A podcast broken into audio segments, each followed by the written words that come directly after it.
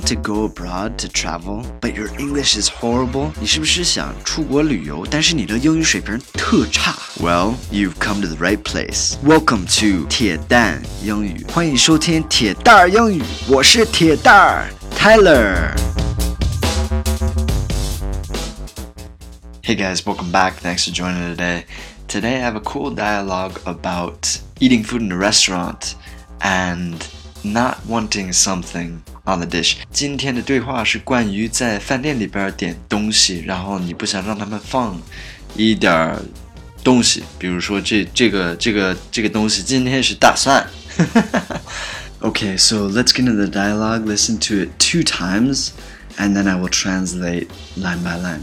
OK，咱们先听一下对话两遍，然后我再给你们翻译一下，一句一句来吧，好吗？A is the waiter, B is the customer. A 是服务员，B 是顾客。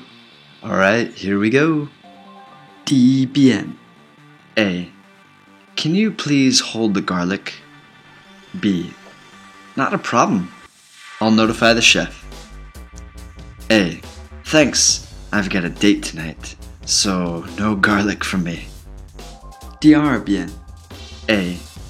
Can you please hold the garlic? B. Not a problem. I'll notify the chef. A. Thanks. I've got a date tonight, so no garlic from me.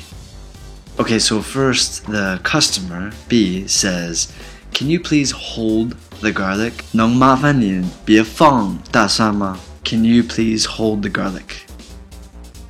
和下一句, Not a problem. I'll notify the chef. 没有问题， 我会通知厨师。Not a problem. I'll notify the chef. 然后下一句，Thanks. I've got a date tonight, so no garlic for me. 谢谢，我今晚有一个约会，所以今天不吃大蒜。Thanks. I've got a date tonight, so no garlic for me.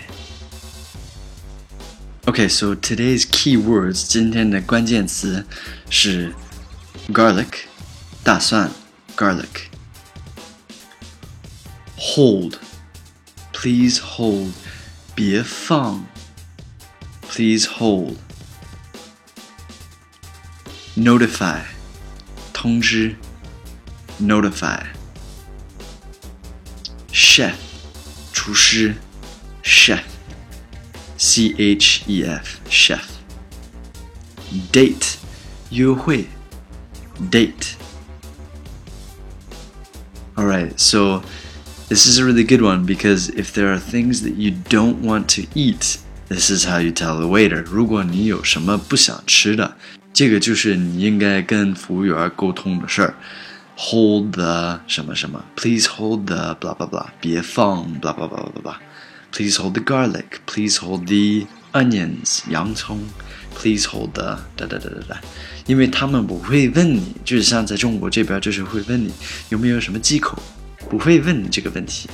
All right, so hope you guys learned something from this. Thank you guys for listening. 也欢迎大家关注一下我的微信公众号“铁蛋英语”，铁蛋英语。